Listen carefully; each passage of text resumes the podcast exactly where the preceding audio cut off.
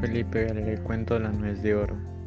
La linda María, hija del guardabosques, encontró un día una nuez de oro en medio del sendero.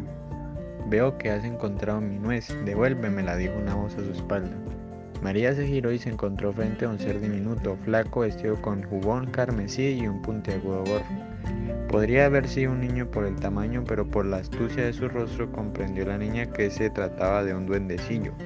Vamos, devuélvele la nuez a su dueño. El dueño del bosque insistió inclinándose con burla. Te la devolveré si sabes cuántos pliegues tiene la corteza. De lo contrario me la quedaré, la venderé y podré comprar ropas para los niños pobres, porque el invierno es muy crudo. Déjame pensar. Tiene mil ciento y un pliegues, María los contó. El duendecillo no se había equivocado.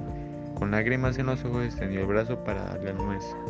Guárdala, le dijo entonces el duende. Tu generosidad me ha conmovido. Cuando necesites algo, pídeselo a la nuez de oro, sin más. El duendecillo desapareció.